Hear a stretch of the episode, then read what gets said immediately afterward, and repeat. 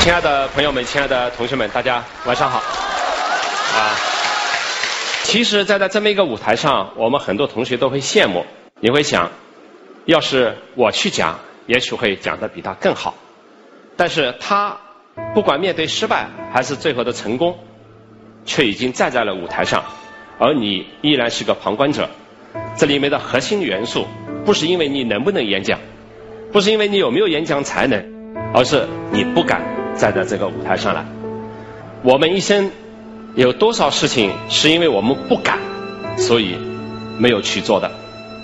曾经有这么一个男孩，在大学整整四年没有谈过一次恋爱，没有参加过一次学生会、班级的干部的竞选活动。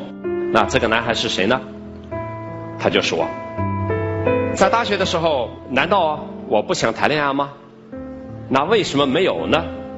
我首先就把自己给看扁了。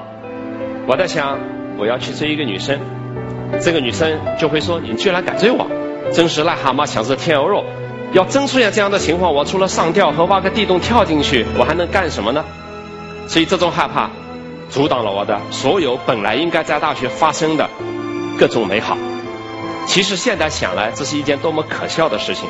就算你被女生拒掉了，那又怎么样呢？这个世界难道就会因为这样一件事情就改变了吗？那种把自己看得太高的人，我们会说他狂妄。但是呢，一个自卑的人，一定比一个狂妄的人还要更加的糟糕。因为狂妄的人也许还能抓住他生活中本来不是他的机会，但是自卑的人，永远会失去本来就应该是属于他的机会。因为自卑，所以你就会害怕，你害怕失败，你怕别人的眼光，你会觉得周围的人全是抱着讽刺、打击、侮辱你的眼神在看你，因此你不敢去做。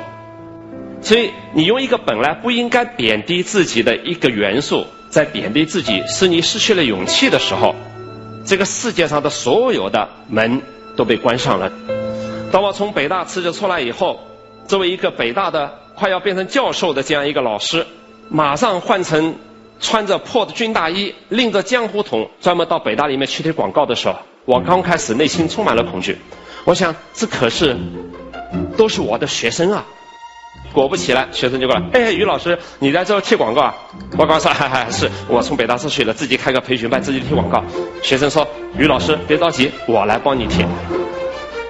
我突然发现，原来学生他并没有用一种贬低的眼神在看着你。学生只是说：“于老师，我来帮你贴。我不光帮你贴，而且我在这儿看着，不让任何人给他盖上。”逐渐我就意识到了，这个世界上，只有你克服了恐惧和别人的眼光，你才能成长。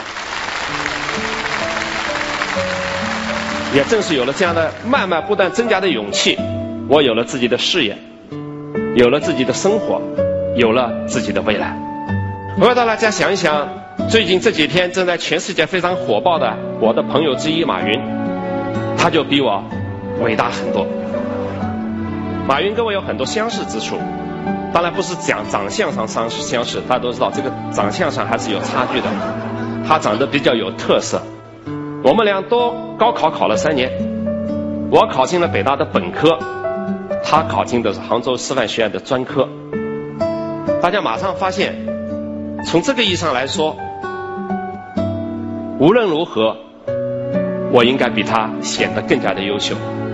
但是，一个人的优秀，并不是因为你考上了北大就优秀了，并不是因为你上了哈佛耶鲁就优秀了，也并不会因为你长相显得更好看而优秀。一个人真正的优秀的特质，来自于内心想要变得更加优秀的那种强烈的渴望。和对生命的追求的那种火热的激情，马云身上这两条全部存在。如果说在我们那个时候，马云能成功，李彦宏能成功，马化腾能成功，俞敏洪能成功，我们这些人都是来自普通家庭。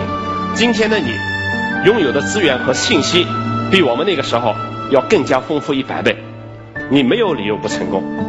当我们要有勇气跨出第一步的时候，我们首先要克服我们内心的恐惧，因为这个世界上只有你往前走的脚步，你自己能够听见。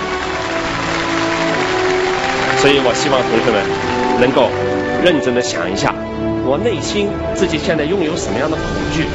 我内心现在拥有什么样的害怕？我是不是太在意别人的眼光？因为所有这些东西，我的生命质量是不是受到影响？